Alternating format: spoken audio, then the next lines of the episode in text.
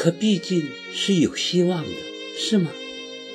希望是有，可是也有不能活着出手术室的可能。不做手术会怎么样？会死。那他为什么还做呢？他说：“为了希望。”米兰呢？在不在他身边？他，见鬼吧！去夏威夷度假去了。什么？他们一到日本就分居了。米兰就等着我哥咽气，好分财产呢。米兰不是那样的，他也很爱你哥。他是爱我哥，爱我哥的钱，也不一定的。什么不一定？我哥说了。如果他能活着出手术室，第一件事就是摆脱这个徒有虚名的婚姻。他要我告诉你，他一定会回来，你要等着他。你哥什么时候动手术？四月三号。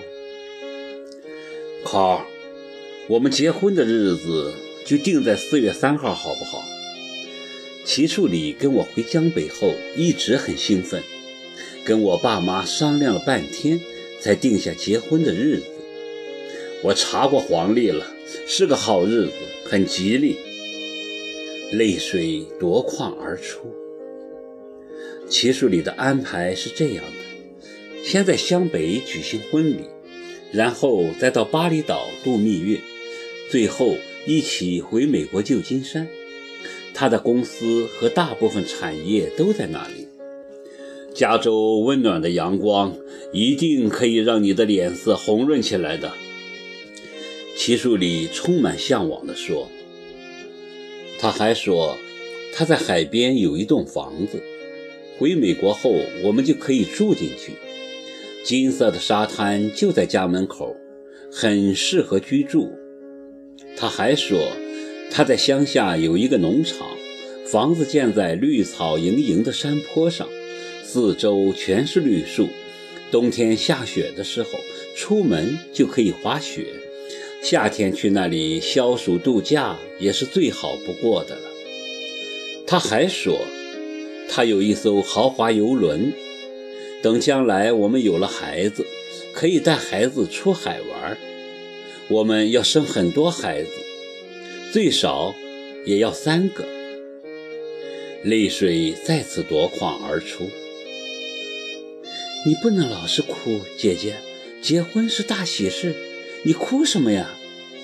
在试婚纱的时候，妹妹不停地给我补妆，可是粉一打上去就花了。你这是怎么了，姐姐？姐夫这么爱你，你还有什么不满足的？我们都希望你幸福。这个世界上除了姐夫，还有谁能给你幸福呢？我无法回答。不能表达，心如死灰地望着镜子里的自己。那个花容月貌的新娘就是我吗？为何满脸泪痕，透着生离死别的悲伤？我问妹妹：“今天几号？”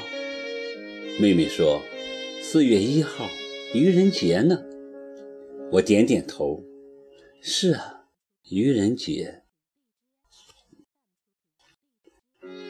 婚纱是齐树礼专门从法国定制过来的，样式很古典怀旧，有点欧洲宫廷装的味道。华贵的蕾丝花边恰到好处地点缀在婚纱的领口、袖口和裙摆，显得异常的高贵。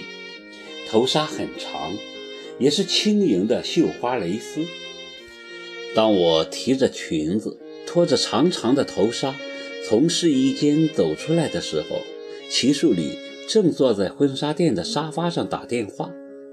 看见我出来，他的脸呈现出异样的温情和向往，连电话也不打了，一步步走过来，不可思议地看着我，仿佛我是一件稀世珍宝。他紧张的连碰都不敢碰。老天！我终于等到这一天了，他满含热泪地说。试完婚纱，我们一起坐车去他母亲的家。我已经好几年没见过其母了，几乎已经忘记了这个人。据说齐树礼很少回来看母亲，就是到了湘北也难得去看一次。这次不一样，他要结婚了，于情于理得带未过门的媳妇碰碰面。齐母本来是欢天喜地的在门口迎接的。